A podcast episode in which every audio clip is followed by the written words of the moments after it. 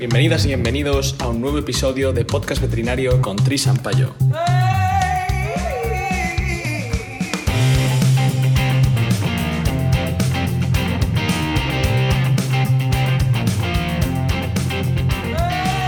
Bueno, estoy hasta nervioso.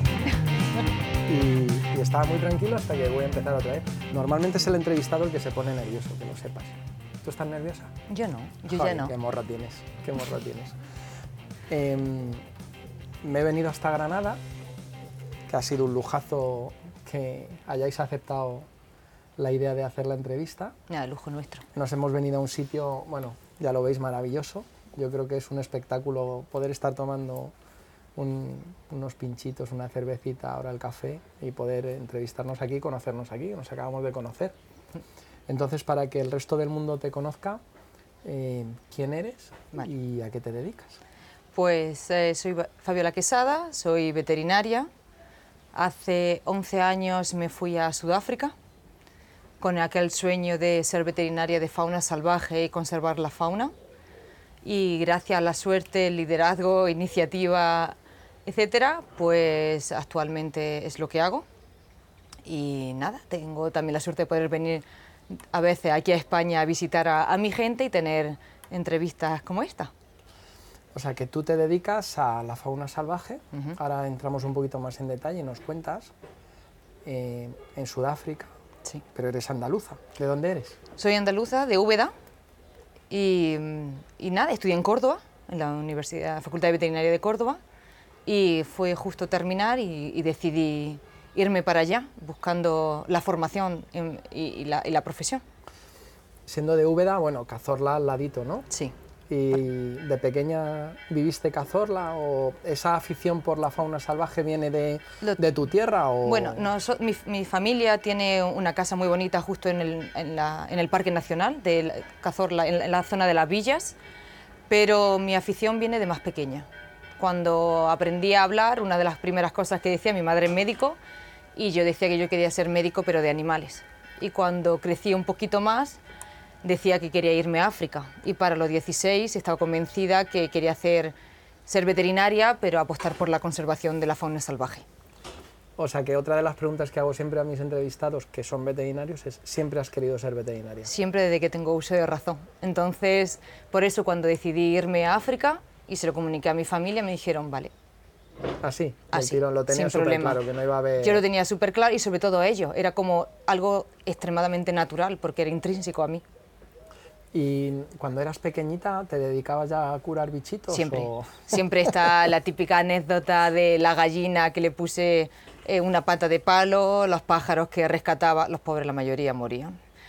Pero, Pero no por ti. Pero no por mí. Pues porque sabemos Eh, que... Siempre los conejitos que te encontrabas con mixomatosis y intentabas salvarlos, algunos se salvaron. Así que sí, desde pequeñita siempre... Y por supuesto libros que, de fauna desde pequeñita. Eh, ah, bueno, mira, acaba de, has dicho libros de fauna, eh, eh, la enciclopedia que teníamos los de mi época en casa de Faunia y de Rodríguez de la Fuente, ¿también la tenías en casa o esto Mi no? padre era más de National Geographic. Es que ya era una Pro Evolution. Entonces, Sí, sí. eh, en casa siempre, mi padre, ambos son personas muy cultas y, y mi padre siempre ha viajado por el mundo a través de la National. Entonces siempre compartía conmigo eso, los artículos que eran específicos de África y de, sobre todo de fauna salvaje, de conservación. Esto no, no sé si lo he contado en algún podcast, Cristina igual le suena, que Cristina la tenemos detrás de la cámara ayudándonos. Eh, conocí a un hindú que llegó a Madrid, a la Facultad de Madrid, y trabajaba para el National de, foto- de fotógrafo. Y empezó a trabajar para el National porque un día, desde su pueblo natal, en India, decidió coger su Nikon al hombro y tomó una decisión de ir en una dirección y fue andando Sí. por el mundo hasta que volvió a la India. Y tardó unos cuantos años haciendo fotos. Entonces ese material lo llevó a la National y, y se infló, a- tuvo trabajo para un montón de tiempo. Y, y yo le veía como, era muy raro porque no era el aventurero que hemos descrito antes, vestido de khaki y estas Sí, cosas sí, que hemos hablado antes, iba con sus pantaloncitos de pinzas, sus zapatitos, su camisa, con sus bolígrafos en el bolsillo, fuera donde fuera. Un día Sí, se sí. vino a picos con nosotros y andando por picos con sus zapatitos y sus... que no era el típico fotógrafo Sí, que sí, te eh. imaginas del National, ¿no? Sin embargo, tú sí que te en- encajarías, ¿tú podrías trabajar para el National o no? Ah, a mí me encantaría. Eh, bueno, siempre el artículo, ¿no? Espero que alguna vez en la vida en National conseguimos, consigamos hacer un artículo, no solamente por el hecho de salir en National Geographic y, y lo que eso supone, ¿no? Sino el hecho de poder transmitir al mundo el mensaje que, que hay que transmitir y entre ellos el trabajo que se hace como, como veterinario y el gran rol que tenemos en la conservación de la fauna salvaje. Hablábamos antes que mm, primero, al menos en nuestro país, eh, tenemos poca formación respecto a animales salvajes, ¿no? Sí. Eh, sí, y esa es una de las razones por la que recién, recién terminada de la facultad decidí irme a África, aunque yo siempre supe que quería trabajar como veterinaria de fauna salvaje, por desgracia, por la, la circunstancia, nunca tuve la formación eh, y sé que eso es algo no solamente de mi facultad, sino es algo a nivel mundial. Entonces, cuando llegué a Sudáfrica, sin saber nada, por, para lo bueno, porque yo siempre he dicho Sin que saber nada de fauna de fauna salvaje. salvaje y de muchísimas cosas en la vida, ¿no? Siempre digo que he crecido en Sudáfrica con, con sudafricanos, entonces, y con veterinarios de, de fauna salvaje. Entonces eso te hace que no tengas, o que tengas mucho menos prejuicio cuando empiezas a... Entonces por eso, bueno, llegué sabiendo muy poco o nada y dije, quiero aprender, tengo una frustración de muchos años y vamos a, formar, a crear los cursos de formación para esos veterinarios como yo que quieren formarse en fauna salvaje. Y así es como nació Wild Spirit, eh, Que es tu proyecto, ¿no? que es mi, mi empresa Sí. Eh, de formación, que originalmente lo registramos en España y seguidamente en Sudáfrica. Y hacemos cursos de formación para veterinarios de todo el mundo, dos o tres veces al año. Son formación práctica y, nada, combinamos teoría y práctica. Yo tuve la suerte de contactar con compañeros muy competentes y top en África a nivel de conocimiento de, y yo diría del mundo, porque muy pocos veterinarios de fauna salvaje sa- saben tanto como aquellos que se enfrentan todos los días a cientos de animales. Porque eh, una cosa que me ha llamado la atención es también cómo me has explicado cómo funciona Sudáfrica en concreto con la Sí. fauna salvaje, ¿no? Para la gente que no, como yo, que Sí. no teníamos ni idea, eh, seguro que les sorprende. Cuéntanos un Sí. poquito cómo se organiza, eh, si es en Sudáfrica solo o si conoces algún país de Sí. África que funcione Lo así que también. hace Sudáfrica único en el, en el sistema, en lo que se llama el Wildlife Management, el manejo de fauna salvaje, es que en Sudáfrica se puede tener como propietario, puedes tener fauna salvaje, evidentemente con los permisos correspondientes. Sudáfrica y Namibia son de los pocos países de África. Entonces esto es un arma de doble filo. Por una parte es extremadamente bueno, porque donde otras personas sacarían dinero solamente a través de la ganadería, de repente tiene extensiones gigantes, estamos hablando de 5.000, 20.000, 100.000 hectáreas, donde en lugar de ser ganadería o agricultura, los mantenemos espacios intactos y tenemos fauna salvaje. Y entonces eso, eh, los, los típicos safaris fotográficos que se ven, es a través de ese, ese tipo de... Entonces puede ser privado o puede ser de- del gobierno. Lo- el gobierno puede tener extensiones así de grandes o, o mayores, pero también hay reservas pequeñas. Entonces eso hace que a nivel veterinario hay mucho o- o hay más trabajo veterinario que en otros sitios y por tanto se ha desarrollado mucho más conocimiento de muchas especies. Siempre, eh, hasta hace unos años, la referencia de medicina de fauna salvaje eran los zoológicos, era el único sitio donde se podía saber medicina de fauna salvaje y por eso actualmente Sudáfrica ha despegado como ha despegado. Y lo bueno de eso es que podemos actualmente extrapolar muchísimos conocimientos a- no solamente al resto de África, sino también a otros continentes. Vale, o sea que, si lo he entendido bien, eh, África tiene sus propietarios como si tuvieran extensiones de ganadería aquí, si fueran caballo español, Sí. y en vez de caballo español, pues tienen elefantes, tigres o leones, o tigres, ¿no? Tigres, ¿no? Tigres, ¿no? Leones o, O guepardos, o, guepardos rinos. o lo o- que sea. Y el propietario, lógicamente, está implicado en mantener eso porque supongo que también le, le Claro. ten- tendrá un beneficio, ¿no? Claro, entonces, es- beneficio. claro, entonces la parte positiva es que creas una economía alrededor de la fauna salvaje. Entonces, una de las razones por la que en el resto del planeta estamos destruyendo la fauna salvaje es porque no genera dinero. Entonces las empresas ponen dinero en la destrucción de la fauna salvaje y de nuevo en poner agricultura o poner ciudades. O... Sin embargo, si tú de repente creas sistemas sostenibles económicos y ellos lo hacen a través de empresas. Entonces son empresas de safari. De nuevo, esto se puede llegar, esa es la parte positiva. La parte negativa es que los humanos, hay de todo en este planeta, y podemos llevarlo a explotarlo, y lo hay.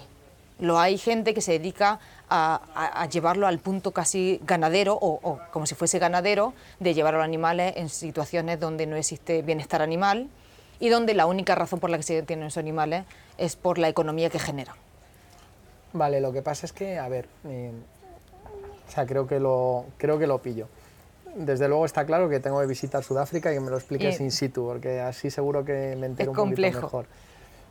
Eh, es muy lógico, si el espacio genera ese rendimiento que permite eh, ser autónomo económicamente, pues hay un interés, aunque sea egoísta, en mantener esa, esa fauna. ¿no? Para que te haga una idea de, de lo positivo que es, actualmente hay muchísimas fincas que, bueno, hasta en los últimos 10 años en muchísimas fincas existen los tantos por cientos que actualmente, bueno, que ahora mismo se me han olvidado, eh, donde que generan más beneficio el tener una finca de fauna salvaje que tenerla de agricultura. Así que imagínate a la hora de protección de la fauna salvaje lo que eso significa. Así que hay mucha gente que ha quitado vacas de las zonas y ha introducido, ha comenzado a introducir fauna salvaje en esas zonas.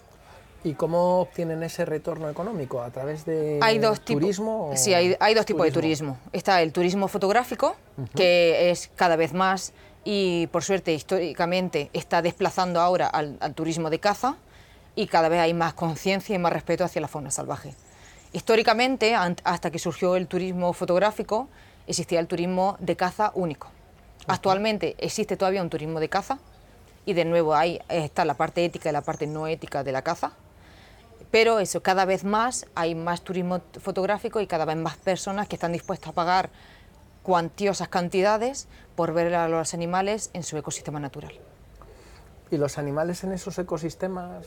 Eh, o sea, ¿es natural de verdad? Quiero decir, se me ocurre claro. que, ese ecosistema está un poco orientado y entonces tú ves un león y es como estaría realmente hace 200 años.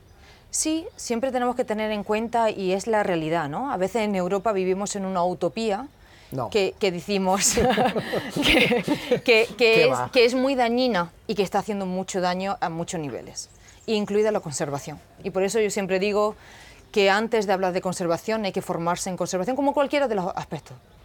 Entonces, ¿sería idílico decir no es que los animales tienen que estar en parques nacionales solo y exclusivamente donde no existen vallas? Sí, pero es cierto que existe cada vez más humano en este planeta, ya sabemos que estamos billones de ellos, cada vez hay menos espacio, entonces existe lo que se llama el conflicto humano-fauna salvaje, que básicamente se traduce en una matanza de la fauna salvaje, incluida enfermedad infecciosa, etcétera, etcétera, pérdida de su hábitat.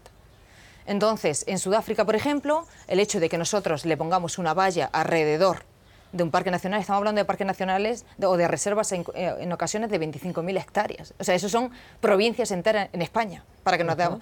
Y cuando habla y entonces allí dentro viven solamente animales o los lodge, que son los hoteles, que son eh, eh, totalmente puestos de forma como ecológica, ¿no? Que no rompen el medio em, para ir a ver. Entonces, ¿está ese animal en, en 20.000 o 10.000 hectáreas de forma natural?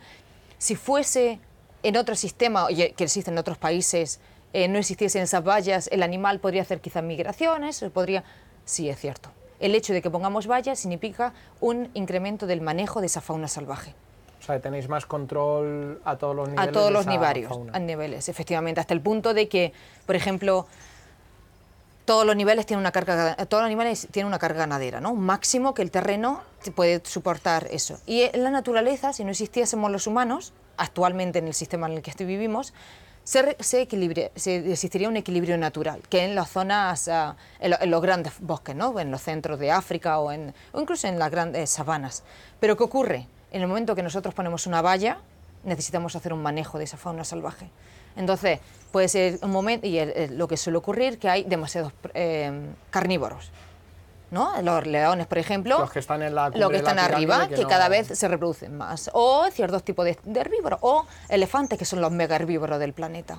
Entonces, esos mega herbívoros van a tener un impacto directamente sobre el ecosistema.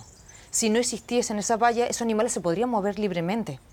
Entonces, como no se puede mover libremente, está el error del veterinario que los tiene que hacer el- ese cambio, ese movimiento entre reservas. Entonces, eso puede sonar muy agresivo si no se conoce.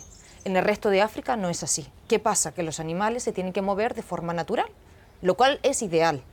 Pero ¿qué ocurre? Se mueven entre poblados. Y estoy hablando de en Sudamérica pasa igual, en Asia pasa igual. Entonces los animales se en mueven. Asturias pasa igual. Claro.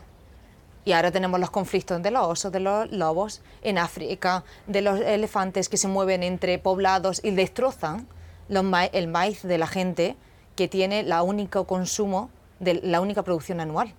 Entonces, ¿qué hago? Pues mato a ese elefante porque se come mi comida anual. O me sirve mejor matar a ese elefante por los colmillos y venderlo que tenerlo vivo. Entonces, es un complejo, es, o sea, es algo que no se puede aprender en unas horas, es un concepto muy complejo, pero es- son consideraciones que hay que tener en cuenta a la hora, ah, por lo menos yo siempre digo, antes de juzgar desde fuera, desde el exterior, que siempre, Eso como siempre. que siempre en redes sociales hablamos de alguno- rápido, tal. Algunas cosas que hemos hablado que no te han parecido extrañas, que en depende de qué sitio son, sonarían muy E- extrañas. exactamente. Mm. Y veo un problema. Eh, ha salido lo de Asturias y el oso y, y sucede, ¿no? Eh, Mm. Hay poblaciones aisladas y el problema es que al final eh, hay poca variabilidad genética, ¿no? Sí. ¿Eso cómo lo resolvéis?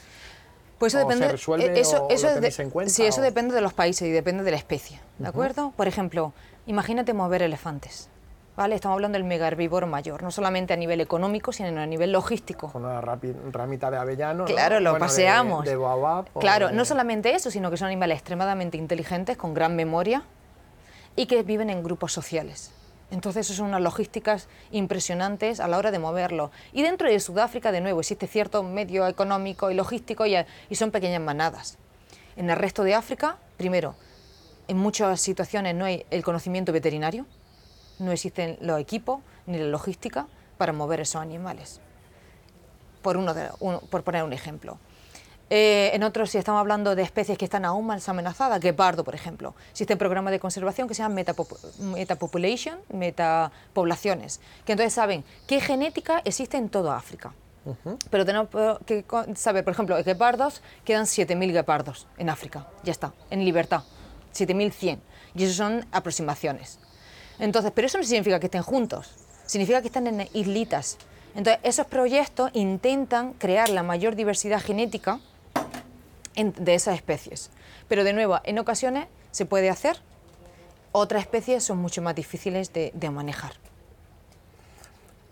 eh, surgen un montón de cosas que ya habíamos comentado un poquito, ¿no? El papel del veterinario en todo esto, que a mí me parece importante, igual conectando con otras profesiones Claro. también, pero el problema es dónde nos podemos formar como veterinarios sobre esto, ¿no? Claro, y es un problema no solamente en el mundo en Europa, te vuelvo a repetir, tanto en Estados Unidos, ahora están empezando a salir formación incluirla, en Inglaterra están empezando a incluirla, en, en Sudamérica están empezando a ver algo, pero una de las grandes frustraciones de los veterinarios y de los estudiantes, que ya llevamos eso, 11 años con esto, es no sabemos dónde formarnos. Entonces esto lleva, y en África también, entonces esto lleva a al punto siguiente.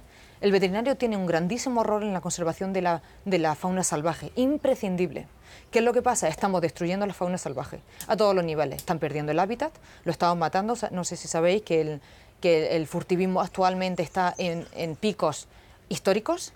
El tráfico de fauna salvaje está en picos históricos, o sea que no estamos hablando de algo nuevo de los años 60, que parecía que eso, aquello era...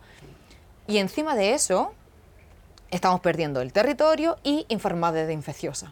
Hay cada vez más lo que se llama la interfase entre ganado y fauna salvaje. Entonces hay muchísimas enfermedades que están pasando desde el ganado a la fauna salvaje. Búfalos, eh, yo siempre pongo ese ejemplo que es muy conocido, los búfalos tienen en Sudáfrica el 60% de los búfalos de, Kruger, que es el parque nacional más grande, está infectado de tuberculosis, Mycobacterium bovis, por las vacas porque tuberculosis no era una, una enfermedad endémica de África. Y eso por hablar de un ejemplo. Eh, distemper, el moquillo canino, pasa a las hienas y a los leones y los mata. Eh, hablando de humanos, los virus respiratorios humanos pasan a los grandes primates y todo esto es porque esas enfermedades no han crecido en los ecosistemas naturales con esos animales, entonces no tienen sistema inmune. Lo mismo del coronavirus al revés, pero Exactamente. que esto ya pasaba y ahora nos toca a nosotros como especie vivir lo que han vivido otras especies Que, por responsabilidad claro, nuestra. y ya por, que ¿no? ahora has sacado ese tema, eh, existen, como ya sabemos, miles de virus los y millones, me atrevería a decir, que- los cuales no conocemos, no solamente virus, sino bacterias, los cuales no conocemos. Si pensamos en los virus, que es lo que Claro. más nos asusta ahora, pero hay otros bichitos que, que están ahí. Pero, y, y que, que no viven. es que sean malos. Claro, es que viven simplemente en no, hemos, no hemos tenido la ocasión de convivir. ¿no? Exactamente, y viven en armonía y en equilibrio con los ecosistemas naturales. Y está, su- la fauna salvaje están ahí para, y, lo- y los virus, los, los patógenos son imprescindibles para crear la mejora genética. Entonces e- existen, viven en, en- equilibrio con, la, con, la con la del resto de la fauna. Entonces nosotros llegamos, destruimos esos ecosistemas, destruimos el- el- su hábitat, hacemos que haya muy pocos de esos animales, entonces incrementa la, posibilidad de que, haya, de que se pasen esos, eh, patógenos, pasen a nosotros. Y no solamente eso, sino que ahora capturamos esa fauna salvaje, la sometemos a extremadamente sistema de estrés, como el, sistema, como el mercado de Wuhan en China, pero es solamente uno de los ejemplos. Hay cientos, miles de ejemplos diariamente en todo el planeta donde estamos sacando a fauna salvaje de su ecosistema, lo estresamos, abusamos de ellos, en ocasiones los consumimos, en otros sistemas los tenemos como, como mascotas, chimpancés, etcétera, etcétera, etcétera, sin ningún control veterinario de por medio. Entonces, sí, lo raro es que no haya más pandemias con todo lo que le estamos haciendo, y como lo- se llama estrés de, de, de- del ecosistemas, con todo lo que estamos estresando los ecosistemas, es raro que no haya más enfermedades, que por desgracia es, la vas a ver, eh, lo, lo vamos a ver. En, ¿Por qué? Bueno, El- ya se venía diciendo que esto iba a pasar de un momento a otro. para que nos hagamos una idea, el incremento de enfermedades infecciosas a zoonóticas ha incrementado el 50% en los últimos 60 años.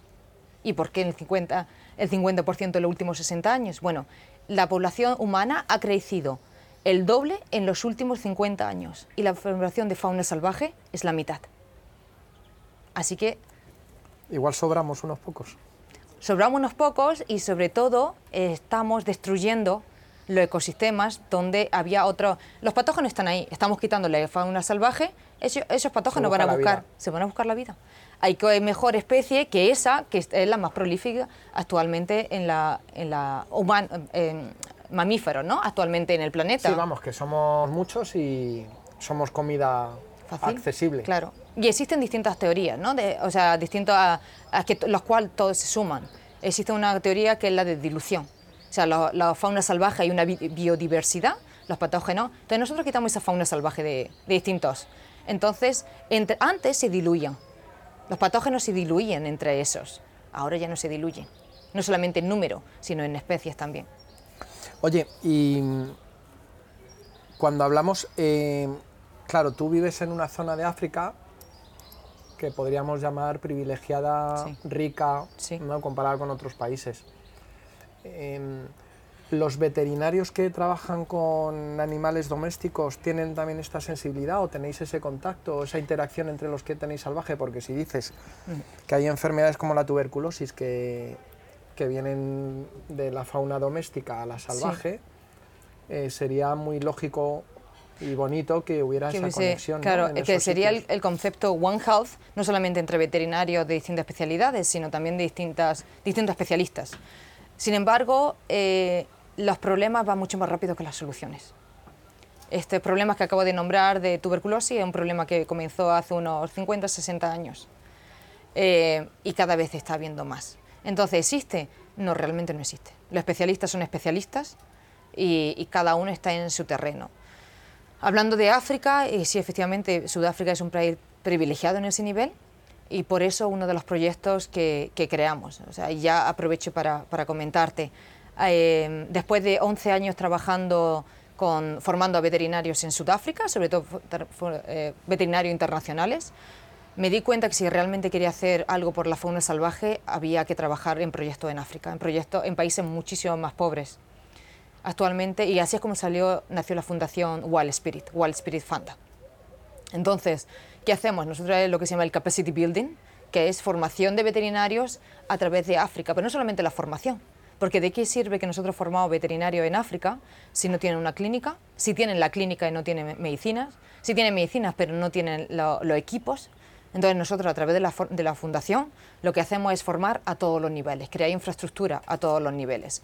Y no solamente con los veterinarios, sino cómo, podemos, cómo voy a salvar a la fauna salvaje si no trabajo con esas comunidades. Si yo como la, tenemos proyectos en Tanzania, otro proyecto en Gabón, si yo a, mis, a, las comunidades en Tanzania les digo no mates a los elefantes, ese elefante que te acaba de destruir el maíz, o no mates a no envenenes a los leones, ese que te se está comiendo las tres cabras que tienes. Entonces nosotros trabajamos en proyectos One Health, en, en, cualquiera de los, de los países donde trabajamos, entonces empezamos con las comunidades.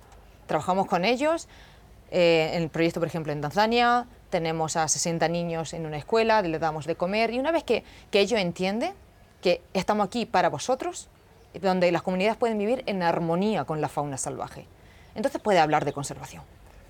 De todas formas, eh, esto, por ejemplo, siempre vuelvo a Asturias porque es el, lo que yo conozco, Sí, ¿no? sí. Y no me suena tan raro, o sea, estás hablando de lo mismo Sí. que he vivido de los parques nacionales. El primer parque nacional en España fue Covadonga. Sí, Y ahí siempre ha habido la discusión de la ganadería, ¿no? De- Sí. Dentro del parque.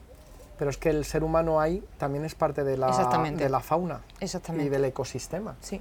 Y llevaban mil años o dos mil años Sí. en armonía y porque ahora hay otras razones por las que hay demasiadas vacas, que no debería haber demasiadas vacas, Claro. el agua se contamina, pero porque, bueno, hay otras razones. Mm.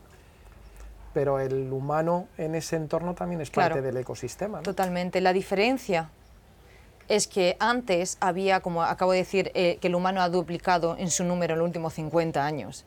Pero si nos vamos hacia atrás, ha triplicado, cuadruplicado, etc. Entonces, mientras que la fauna salvaje es cada vez menos. Entonces, ¿está incrementando ese conflicto? Sí, porque cada vez hay menos fauna salvaje y cada vez hay más humanos. Que antes mataban elefantes o algún león por tema, y lo relacionan con lanzas, por tema de conflicto no pasaba nada. Pero actualmente Era parte del, es del ecosistema, de uno y de otro, se de la regulaban. competencia interespecífica. Exactamente. Al final nosotros somos unos predadores que estamos arriba Exactamente. y competimos por la misma presa Claro. y en un momento Pero, hay esa competencia, claro, ¿no? pero entonces incluso yo las comunidades con las que trabajo que- y los líderes de las comunidades cuando te sientas con ellos, sabéis esas chabolas de adobe en las que viven, ¿no? En esas casas de adobe y te sientas con ellos allí en el suelo porque no tienen sillas y le, Afortunadamente la silla es malísima. Malísima, sí. Sí, bueno, sí. cuando estás allí, las chinches, una silla a lo mejor ayudaría, ¿no? Bueno, pero, vale. pero, pero, y le, y le comentas, eh, sabes que si seguimos así, porque se lo, el león, por cierto, se llama, se dice Simba en Swahili. Ya sabéis por qué el rey león se llama Simba. Sí, ¿no? Y le dice, Walt ¿sabéis? si- Disney di- di- se curra... se, se lo trabajo, lo sí, trabajo. Sí, se curra los argumentos. sí. Entonces eh, le dice, ¿sabéis que si seguimos así en los siguientes 10 años no va a haber más leones en la tierra de los masáis? Y de repente eh, son conceptos que yo. ¿Sabéis que si seguimos así en los siguientes 10 a 15 o 20 años no va a haber elefantes? Y no es que sea extremista, es que actualmente, a día de hoy, hace 10 años, desde que yo llegué a Sudáfrica, hay en la mitad de elefantes de los que había cuando yo llegué. Y no en Sudáfrica, en África. La mitad de rinocerontes y la mitad de leones. Si esto es 10 años, si hacemos la cuenta hacia adelante y nadie ha mejorado, sin embargo, lo único si hay cada vez más conflicto y cada vez más interés económico en África. Entonces, cuando se lo comentas, vamos, vais a perder vuestra, vuestro, vuestra eh, natural heritage, eh, eh, Todos los que nos herencia, escuchan hablan herencia natural, vuestra No herencia natural la vais, la vais a perder. Y no es solamente eso, es lo espíritu, es parte. Y todo, y estamos conectados todos. Y vamos a destruir. Ellos son los primeros que dicen, esto no puede ser. Tenemos que, o sea, que es imprescindible la, la humildad con la que se le habla a las personas y explicarlo.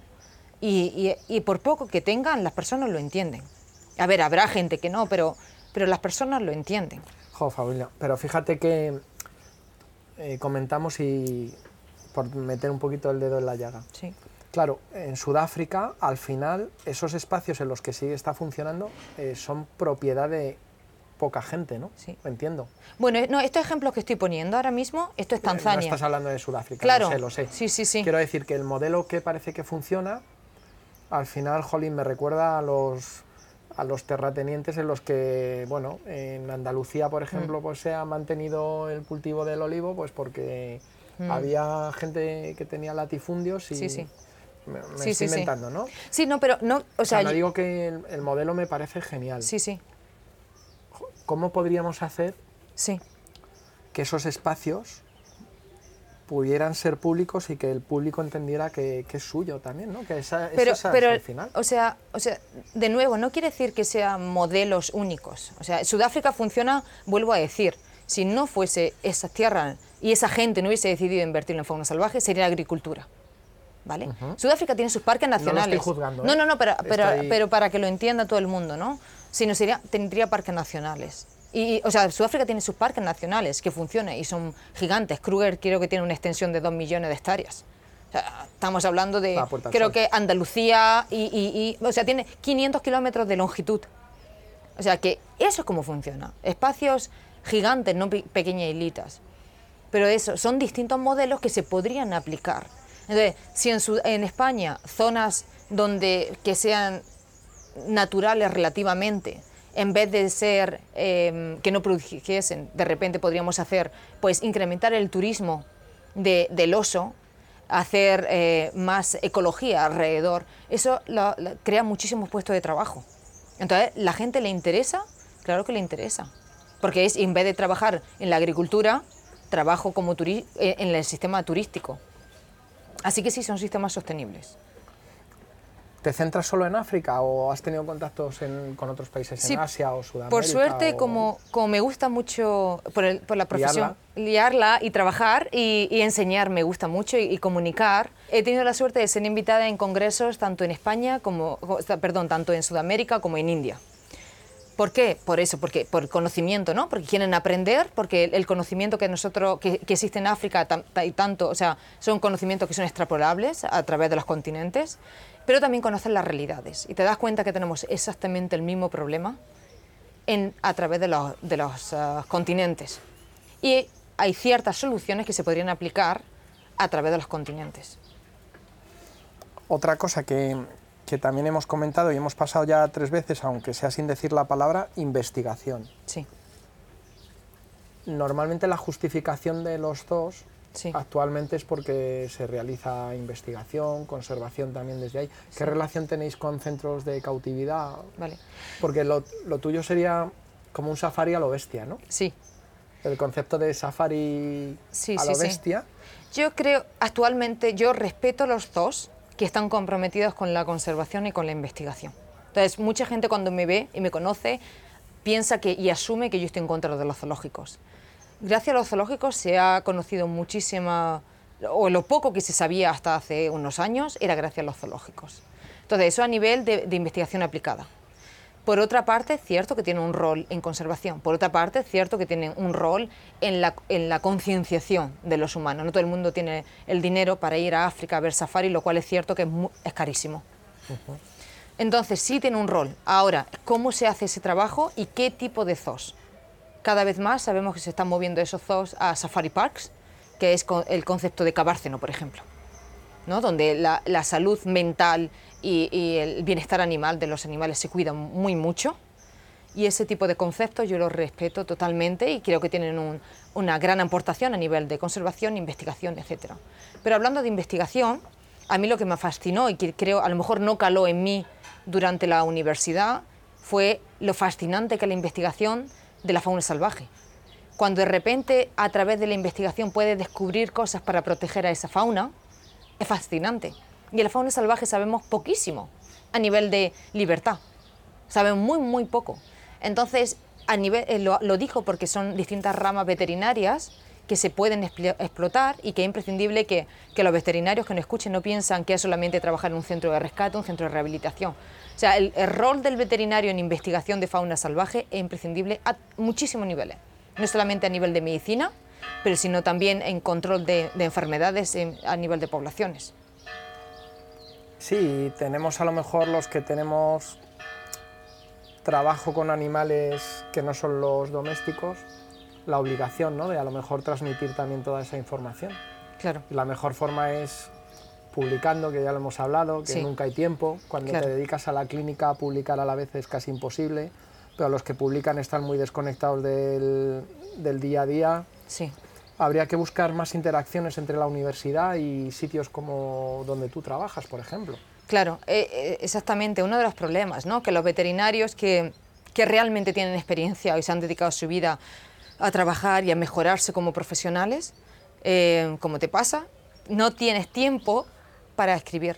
Ni y, tus, y tus cualidades no se han desarrollado en, en la investigación tampoco. Sí, luego mandas un artículo y te dicen, esto no hay quien se lo lea, ¿no? Exactamente, Eh. y no cumple con, la, con los protocolos científicos. Y Entonces, per- y perdemos ese conocimiento. Exactamente. Y por otra parte, tenemos a personas que tienen todo el tiempo del mundo, que consiguen un caso y hacen una publicación maravillosa y se llevan todas las credenciales. Entonces, sí, efectivamente, ah, tenemos que de alguna forma encontrar la solución para ver cómo podemos darle a esos profesionales que tanto habéis trabajado en todos los campos, Hemos. hemos en todos los campos eh, darle las credenciales que se necesita y que cuando hablo es de la experiencia, darle la experiencia, yo creo que el valor que se merece, no solamente el artículo científico que se, que se publica. Sí, yo, nunca he tenido problemas con eso, yo entiendo, y ha sido un poquito una lucha personal también intentar mezclar los, los varios mundos que hay, Sí, tanto el investigador como el docente como el práctico. sí. En eso estamos, no hay problema. Y si alguien de alguna universidad que tenga a mano nos está escuchando, pues Claro. eh, dejamos luego nuestros contactos, ¿verdad? To- Totalmente, sí. Una de, la- y una de las luchas que, que yo llevo en, lo- en los últimos años no consiste solamente en, en traerme veterinarios a, a traer a Sudáfrica, Y veterinarias. Por supuesto, por Que supuesto, más- que no, somos, que muchas más, Y mejores. Eh, gracias. Eh, sino también es imprescindible que se, que se empiece a enseñar en las universidades. Que no puede ser que, y es algo, es algo matemático y algo lógico, yo cada vez tengo más alumnos, ya sean cualificados, veterinarios cualificados, estudiantes, que están ansiosos por aprender de fauna salvaje y no se le enseñan en las universidades. Entonces, esa gente está extremadamente frustrada. Y por otra parte, vuelvo a decir, necesitamos a profesionales formados para poder proteger esa fauna, que les queda, tenemos un margen de 12 a 20 años para poder hacer algo. Una vez que se pase ese tiempo, ya no hay nada. Así que sí, es imprescindible desde las universidades, para quien sea que nos esté enseñando, eh, escuchando, que empiecen a empujar, que cambien radicalmente los conceptos. Los veterinarios tienen que saber de, conservación, de medicina de la conservación, de One Health aplicada a la conservación de la fauna salvaje, desde que empiezan. Y después ellos, si creamos a esos veterinarios formados, se va a crear el nicho y los puestos de trabajo para esa gente. Comentábamos también en el viaje en taxi hasta aquí, mi experiencia cuando yo empecé en Grefa fue así, ¿no? Porque venía un profesor de Barcelona, llegó a Grefa, que Grefa en ese momento estaba pasando un mal momento, y de repente organizó un montón de voluntariado y la, la orientación de Silverio, que no creo que nos escuche, pero si nos escucha, saludos Silverio, era que meter el, el embriocito para que nos dedicáramos a la conservación en el fondo. Nos engañaba con el caramelito de poder hacer una cirugía en un... Joder, pues la primera cirugía que tuvimos fue en un pigargo americano, que había venido en un carguero canadiense, había llegado a Coruña y venía con una fractura de tibiotarso. Como éramos los únicos que operábamos en ese momento que conocieran, nos llamaron, nos fuimos a Coruña, yo no, eh, fueron compañeros a Coruña por el pigargo y se operó en la facultad. El valor de ese individuo a nivel población, pues a lo mejor no era muy importante, pero los que estuvimos allí solo queríamos dedicarnos a eso. Después de ver ese pedazo bicho, Sí, sí. que encima no era de nuestra fauna, que tenía que Sí, volver a su sitio otra vez. Yo Fue brutal. Pero eso, lo importante que sería que sitios como el que tú tienes, o que además están abiertos y que Mm. hay que visitarlo, estuviera más accesible ¿no? a los alumnos. O sea, que a lo mejor fuera parte de la gente que se quiere especializar en fauna y estuviera incluido dentro de su matrícula. Claro, o sea, eh, eh, sería ideal, ¿no? Sería un, un sueño. El hecho de que, de que que pudiésemos... alto, compañera. Claro, el hecho de que pudiésemos dar partes teóricas en clases, pero después, como yo digo, no, si yo quieres que te enseñe de fauna salvaje, tú te vienes conmigo y yo te enseño en África. Ponte el pantalón y, Y, ha- y hablamos allí. y el Que- chaleco. Igual que ya decimos que... en mi Toyota. Exactamente, que ya repetiremos esta entrevista en la sabana, que me siento mucho más cómoda, pero igualmente para enseñar. Si yo te? Eso es culpa no, mía. No, no, no, no, no. Eso es culpa no, mía. No, no, no. Venga, me lo ocurro un poco. no, pero el hecho de yo... Sí, te entiendo, te Se parte el alma cuando, y, literalmente se me parte el alma, cuando yo intento hablar de conservación de la fauna salvaje en, este, en, en un mundo en el que parece un planeta distinto.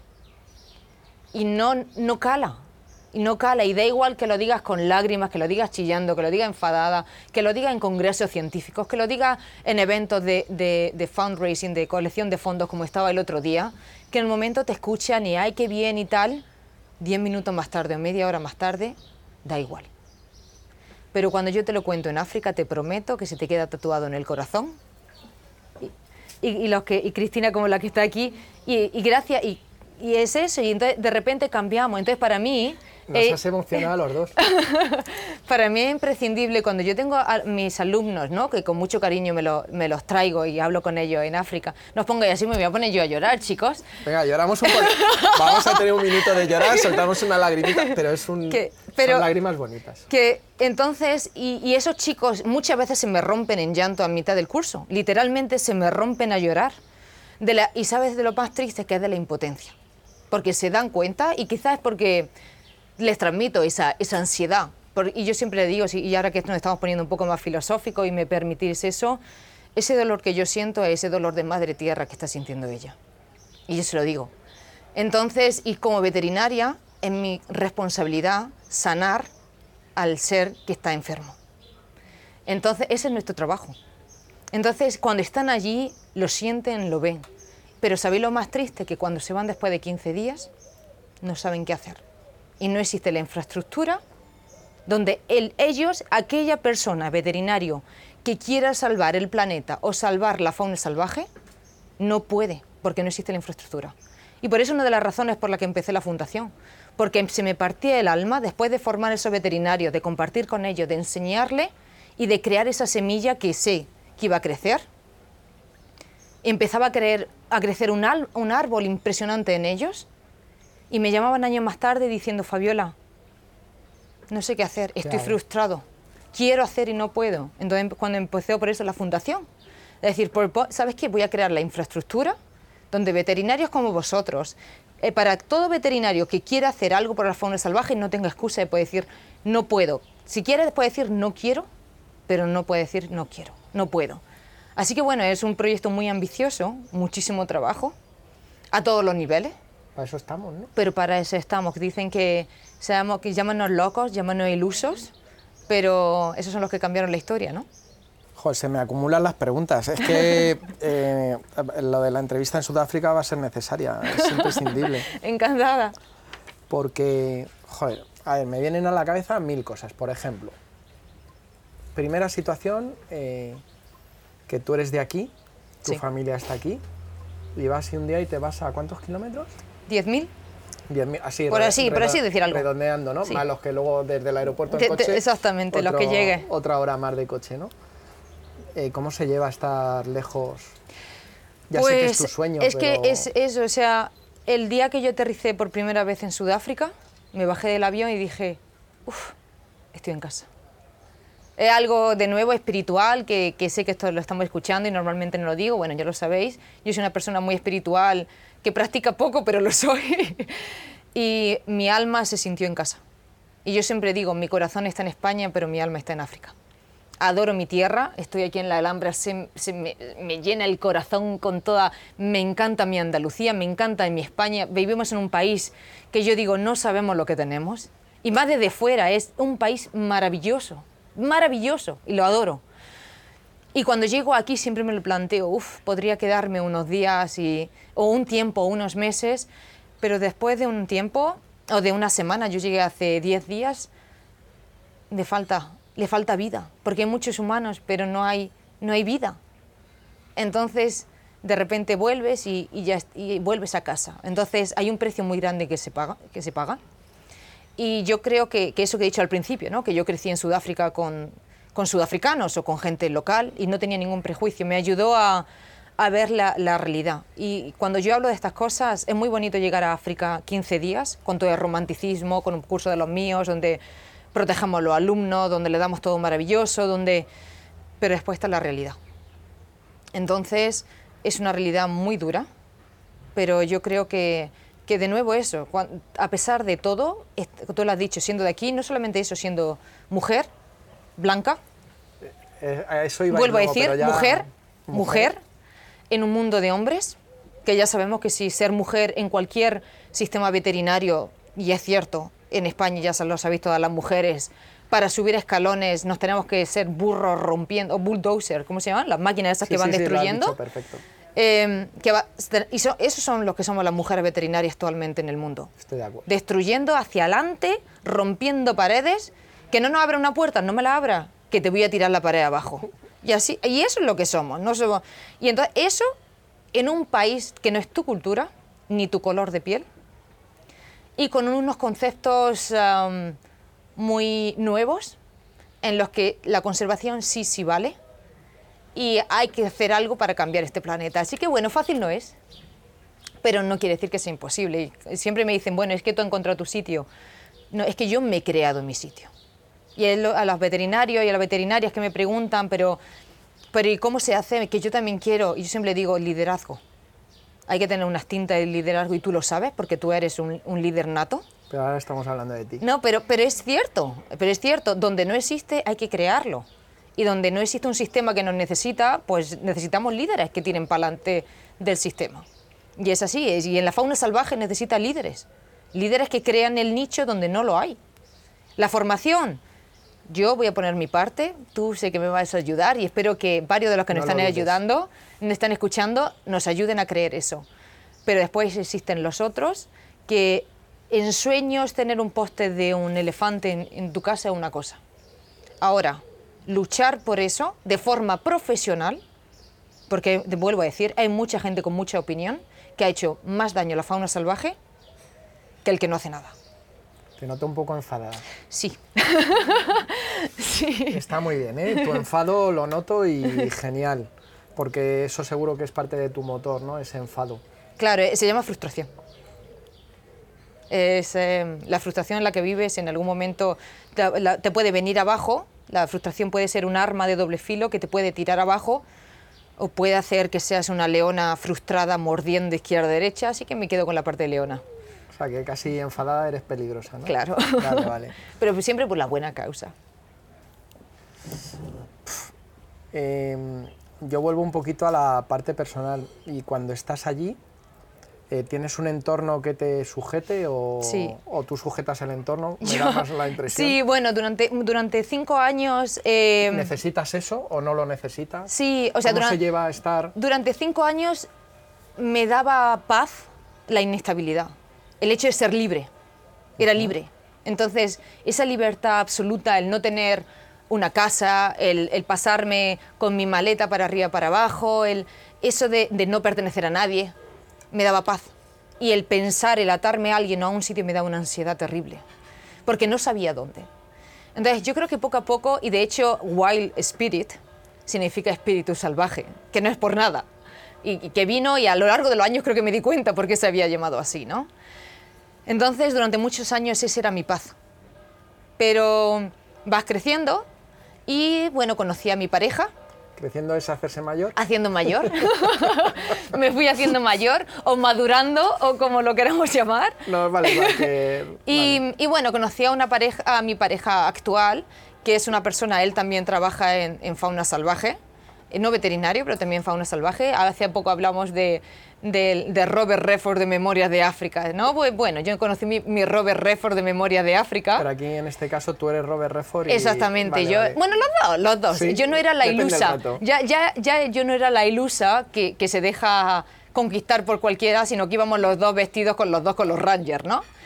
Y entonces, a pesar de que durante muchos años luchas contra el, la- el quedarte en un sitio, porque mi mayor miedo era el no conseguir hacer la conservación de la fauna salvaje que yo quería. Pero cuando creé hace tres años la fundación y empezamos a desarrollar proyectos en África, creo que ese fue el momento en que sentí la, la- la paz de decir, puedo seguir dando ch- charlas, cursos, a través de congresos, yendo a universidades de todo el planeta. Ahora incluso por internet. Ahora incluso por internet, pero es más bonito cuando vamos y lo visitamos, como Está dijimos, y también se transmite más. Eh, por otra parte, tengo los proyectos en África, que proyectos que trabajo como profesional, que asesoro, que lidero, que organizo a todos los niveles en, en distintos países en África. Actualmente vamos a empezar a- en, en poco en México también. Entonces, ya está. Pero necesitas un hogar donde poder desarrollar toda esa locura. Y creo que esa paz, un rati- lugar Y un ratito de descanso. y un ratito de descanso también, sí. Y entonces esa paz la encuentra y tengo la- el privilegio, porque es un absoluto privilegio, de vivir en un lugar dentro de una reserva natural, donde mis compañeros de oficina son antílopes, son guepardos dentro de la oficina literalmente.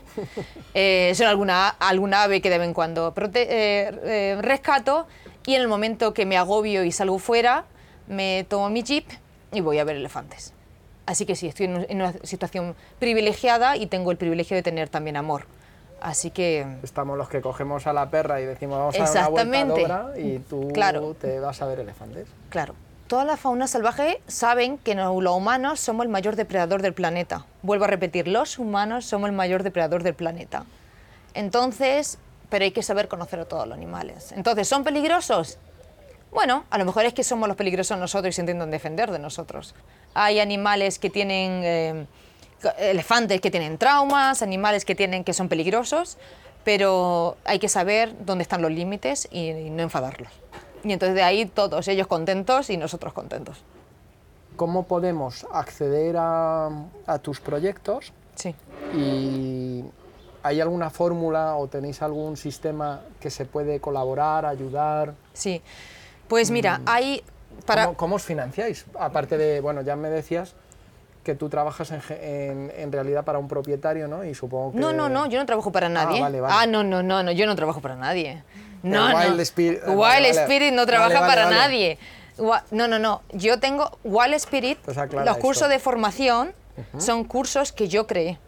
Yo solita creé primero en España por, a nivel logístico legal y después los registré en Sudáfrica, pero siempre con el objetivo de curso de formación. O sea, son míos, yo soy la propietaria y yo los lidero, organizo, etcétera, etcétera, por suerte con grandes eh, veterinarios en Sudáfrica.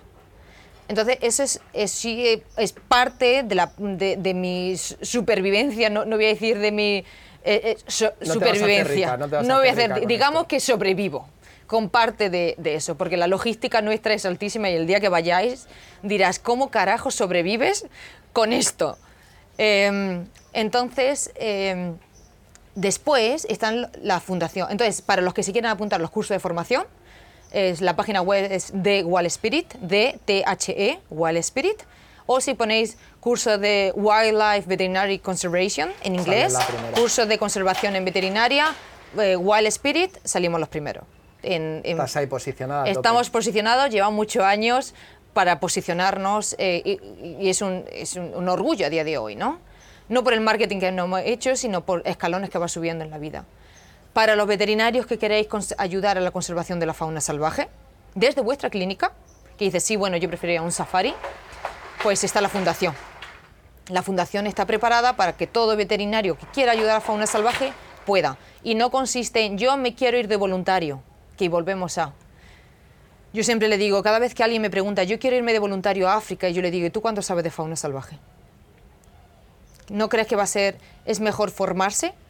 Y existen millones de formas de ir. Y vuelvo, y eso es un- una advertencia que le hago, tened cuidado cuando decís si voy de voluntario a cualquier proyecto en África o en cualquier sitio de fauna salvaje, porque lo más normal es que os pongan a limpiar y que os, os no os den el respeto que como profesionales veterinarios deberían de dar.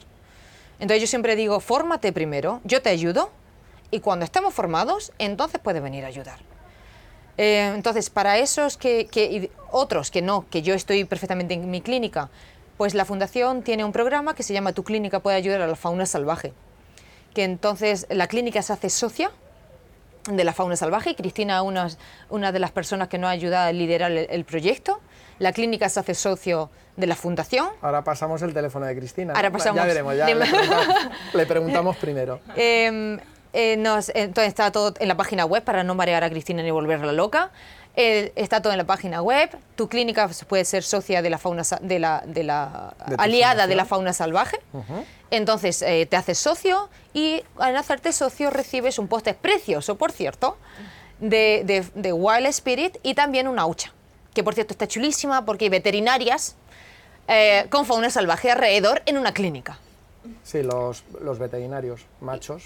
Macho- No, no, no, hay, hay también, hay de todos, ¿eh? hay de todos. Pero bueno, que entonces esa urna sirve para que los clientes hagan aportaciones eh, cuando van a la clínica. Entonces de repente, pero no solamente que hagan aportaciones, sino que consiste que la persona que esté, la recepcionista o la persona que esté, o el mío veterinario, explique un poco. Entonces la persona ve el póster, el cliente ve el póster. Normalmente damos también el vídeo, que lo podéis, tenemos un vídeo también que lo podéis poner en, la pantalla de la clínica. Y entonces normalmente el cliente pregunta, ¿esto qué es? Entonces se le explica, es que nosotros colaboramos con proyectos de conservación de veterinarios en África. Y los clientes, en muchísimo, si se le explica un poquito, pues el euro de propina siempre está. Después hay personas con iniciativas como Cristina, que se le ocurre hacer fundas para pasaportes. Eh, se le ocurre, pues tenemos también un, sistema de pegatinas, etcétera, etcétera. Entonces tenemos, hay, pero depende ya de la iniciativa de la clínica. Algún día seremos suficientemente grandes y podemos manejar mm, múltiples, pero actualmente depende mucho de la iniciativa de la clínica para, ayud- para empujar ese- esa hucha que empiece a, a realmente Bueno, a crear donativos. eh, también, claro, es un poquito complicado. eh, yo te comento mi, Sí, sí. mi visión de. Primero que no sé qué nivel de aportaciones. O sea, quiero decir si eso es suficiente o es, si todo granito de arena suma, ¿no? Mm. Claro. Seguro. Pero hay mucha necesidad en muchas. eh, Ambiente, claro. claro, protectoras. Pues mm, hace poco estuve en un evento y eh, se nos ocurrió la iniciativa de, de ceder minutos de mi tiempo eh, gratis a cambio de seguidores en Instagram. ¿no? Sí, sí. Eh, y vamos a estar tres días trabajando gratis para esas protectoras. Quiero decir que a nivel local y cercano Claro. hay tanta necesidad ahora mismo también que, Claro. que como al final se establece, es casi una competición, ¿no? A lo mejor de dónde viene el recurso. Sí, puede, puede se ser. O sea, sí, sí, sí. O sea, yo siempre digo, yo al veterinario que no está concienciado, yo no lo voy a concienciar. O lo normal es que ellos tengan. Es para al revés. Para ese veterinario que dice quiero hacer algo, entonces existe la forma. Quiero hacer algo por el, por el planeta. Como veterinario, quiero saber qué, qué como veterinario, qué otros compañeros veterinarios pueden hacer para salvar la fauna salvaje. O sea, esa, esa posibilidad se abre, esa ventana, que antes no existía. No, no, es- está clarísimo. Yo fíjate, yo desde fuera, ¿eh? de- viéndolo desde fuera, me parece súper bonita la iniciativa, ya no solo por lo que consigas económicamente, sino la visibilidad que pudieras obtener. Y el introducir ese concepto de, además de ayudar aquí, se puede ayudar de aquí, y a lo mejor no solo económicamente, sino cambiando conciencia. Claro, conciencia, nosotros también equipos. eh, vuelvo a repetir, estamos equipando centros de investigación y clínicas en África de, fauna salvaje. Equipos que se pueden. El problema, la logística de transporte en muchos países es muy difícil, pero se puede hacer. O sea, si actualmente estamos intentando equipar una, una clínica en Gabón, en Gabón tiene costa, si conseguimos suficiente para llevar un contenedor o medio contenedor, Sí, que por barco lo es podemos más razonable. claro o sea que hay, que hay logísticas que se pueden hacer evidentemente a nivel eh, económico es más fácil porque es más fácil comprarlo o en Sudáfrica mandarlo por camión que traerlo en cualquiera de otros sistemas pero hay múltiples y lo que yo siempre digo a través de la fundación es extremada y os invito a, a que os metáis y veáis la página web porque es Yo transparente también, yo también os invito. Sí. No, o sea, yo una de las cosas que yo decía siempre cuando cualquier de las organizaciones de fauna salvaje grandes, ¿no? Que decía, vale, pero ¿y esta gente? ¿Cómo lo hace exactamente? Pues ahí, cuando os metéis, vais a ver muy detallado exactamente cada uno de los pasos. Y a nivel monetario, bueno, pues si yo te digo que con exactamente a mí me cuestan los, ah, los 60 niños que tenemos en, en Tanzania, 120 euros darle de comer. 120 euros dan de comer a 60 niños todos los meses. O sea, que ese granito de arena Es sí, muchísimo. es mucho. 120 euros más Es que es, como cuando hablas de tu proyecto suena tan grande, claro, y es muy grande, Y- no es que suene, sí, sí. es que es tan grande Pero claro, Que- con esas, da- esas pequeñas aportaciones son muy importantes Claro, ¿no? o y sea, sirven. claro, la clínica de Cristina el otro día nos, ah, nos ayudó con 500 euros. Con 500 euros hemos conseguido que durante la pandemia, en tres meses solamente consiguieron 500 euros. En ese tiempo, durante la pandemia no había turismo. Entonces, el proyecto que tenemos en Gabón no había turistas. Entonces, los chicos que están todos los días, o, o- o- con los turistas a veces, yendo a visitar los gorilas, no tenían sueldo, no tenían trabajo, no tenían nada. Nada es nada. Entonces, gracias a, en vez de ese dinero a ponerlo en los proyectos de investigación que tenemos, le pagamos a ellos el sueldo. De ella clínica, tengo otra, otra compañera eh, en, Barcelona también que nos está ayudando, otra compañera en Madrid, hay otra- numerosos compañeros que nos están ayudando, ¿no? Y ese dinero sirvió, ¿sirvió para investigación? Pues no, porque en época de COVID, como no había turismo, pues le, dimos de comer, gracias a todos vosotros, a 10 familias. De lo contrario, no solamente que esa gente literalmente se hubiese muerto de hambre, es que no se hubiesen muerto de hambre, se hubiesen ido a cazar los gorilas, o a cazar los pangolines, o, cualquier, o de los elefantes. Entonces, ¿estoy haciendo conservación por pagarle el sueldo a esos chicos? Sí, estoy haciendo conservación directamente. Estoy protegiendo a esa fauna directamente. ¿Cuánto es? Como decimos, tres meses, 500 euros. Cambia la vida de cientos de personas, y no solamente personas. ¿Salvamos la vida de cientos de animales? Sí. Porque una vez que empieza y rompe y mata el primer gorila, no matas uno. Entonces comienza el furtivismo. Entonces, si previenes eso, es- estás bloqueando, estás creando, un, rompiendo un sistema que, podría haber desencadenado en, en algo terrible. Y en todo esto, las administraciones, ¿qué papel tendrían que tener? O si lo ¿Públicas? tienen, o qué tienen, sí. Por desgracia, no existe. Eh, a nivel gubernamental español hay muy poca infraestructura. Se está, se está rompiendo, ¿vale? Se está empezando a crear, eh, se está cada vez más conciencia, pero a nivel de gobierno hay mucha más cultura a nivel humanitario, de humanitario de humanos. No, entonces, el otro día, gracias, yo di una, una, una charla en la, embajada, en, la embajada española junto con la Cámara de Comercio en Sudáfrica, que es la primera vez que a nivel gubernamental, ¿no? eh, que, una embajada se había, en, en Sudáfrica se había involucrado. Entonces, poco a poco van calando los mensajes y van facilitando, ¿no? Pero, de nuevo, hay mucha más conciencia hacia los humanos que hacia los, los animales, hasta que le dices, ¿sabes que protegiendo a la fauna salvaje podemos salvar millones? ¿Sabes que protegiendo los, los bosques cuesta 500 veces menos que, que poniendo medidas de, control de pandemias, por ejemplo? Y ej- ejemplos como el ébola. ¿Sabes que el ébola salió después de matar eh, chimpancés, que se podía haber protegido? El, SIDA también salió tras el, el- el- consumo y el asesinato de chimpancés y de gorilas. Entonces, y son las primeros de muchos por venir. Entonces, cuando de repente le das un poco la vuelta, el concepto One Health está empezando a calar en las administraciones públicas, en todos los países. Entonces, ahí hay esperanza. Y en los países africanos hay una cosa que se llama corrupción, que es el pan de cada día, a todos los niveles. No, aquí estamos exentos de eso. Aquí, Bueno, yo siempre digo que, que ya quisiésemos... ya, pero la- es otra cosa. es otro nivel. Eh, aquí es un caramelo. Es un jueguecito. Aquí es un caramelo al nivel de los Allí niveles... juegan con las vidas directamente, ¿no? Claro. De la gente. Y de, estamos hablando de mi- muchos millones de euros perdidos en bolsillos de sinvergüenzas. Muchos millones de euros. Y muchas vidas, de humanos y de animales. O sea, es unos niveles bestiales. Entonces, nosotros desde la Fundación colaboramos con gobierno, colaboramos con profesionales, instituciones de investigación y con comunidades. ¿Con qué gobiernos yo trabajo? ¿Con qué departamentos? Donde sé que hay gente ética. ¿Se puede conseguir? Sí. Es difícil, pero cuando trabajas desde dentro, consiga a esa gente. Si fuera fácil. Si fuese fácil no Nos tendría íbamos a la gracia. luna, ¿no? no aburriríamos, como tú dices. Claro, qué, qué rollo. No aburriríamos. Claro. Entonces sí se pueden conseguir. Se puede conseguir ese individuo que dice, en Gabón, por ejemplo, yo tengo un equipo, el gobierno, de veterinarios, de investigadores, son empleados del gobierno, excelentes. Son gente excelente. Lo único que necesitan es un empujón para poder hacer el trabajo que necesitan.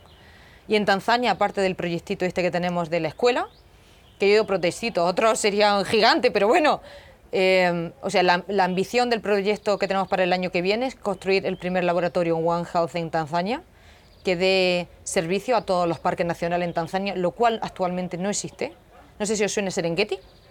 Serengeti es como el parque nacional de referencia en África, ¿no? El más grande, la imagen esa de, de los ñus cruzando el río, el mar y tal.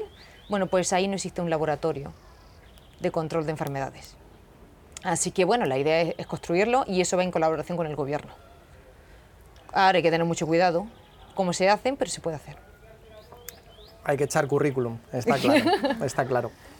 Em, me gustaría, como siempre, que si no te he preguntado algo, si no has dicho algo, o que cierres tú un poquito esta maravillosa charla. Muchísimas gracias por dejarme entrevistarte así. Un placer. En frío sin conocernos. Ha sido un descubrimiento. Un placer. Muchísimas gracias.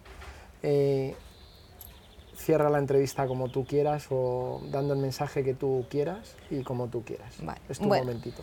Bueno, lo primero agradecerte a ti por la oportunidad, eh, por creer, por, creer en, veterinarios, en mujeres eh, que, estamos apostando y en, esos emprendedores que estamos intentando sacar para adelante y romper moldes. Así que muchísimas gracias por darnos la oportunidad. A, los, a, todas esas personas que nos están escuchando por tomarse el tiempo de, escuchar y de, y de, emocionarse con nosotros, que, espero lo hagáis. Venga, otra lagrimita. Vamos a echar otra lagrimita. Y, pero, y sobre todo que creo que si estamos hablando una hora, si conseguimos poner el, una semillita en un 10% de, eso que, de esas personas que nos estoy escuchando, personas, científicos, veterinarios, ¿no? que ya sabemos que, que más que personas, los veterinarios somos súper... Super, tenemos algún tipo de superpoderes, ¿no? Sí, estoy seguro. Que usemos ese superpoder para hacer el bien no solamente en el entorno que nos rodea, sino en el planeta en el que vivimos. Así que os ayudo, os invito a que no me dejáis sola a que me ayudéis a hacer lo que debemos hacer y a proteger esa fauna que está gritando para que le ayudemos. Pues nada, muy bonito, ¿no? Vamos a, secarnos los ojos. Muchísimas gracias, de verdad. Ha sido un placer enorme. Los que habéis oído esta charla la tenemos que difundir mucho y que llegue a muchos sitios, porque el mensaje que das es muy bonito y muchas gracias a ti por tu por tu dedicación y tu sacrificio también, que al final, pues bueno, lo que hemos hablado, ¿no? Eh, dejas muchas... Es verdad que estás en tu sitio, como sí, has pero dicho, eh, sí, se deja pero mucho. se deja mucho, ¿no? Sí. Y, y, es un ejemplo al final para los que estamos ya en esta profesión y los que vengan detrás, ¿no? Claro. Que, se, que se fijen en gente como tú es importante. O sea que Nada. gracias, gracias a ti por tu curro y nada, hasta la próxima en, encima del Toyota. Perfecto, te tomo la palabra.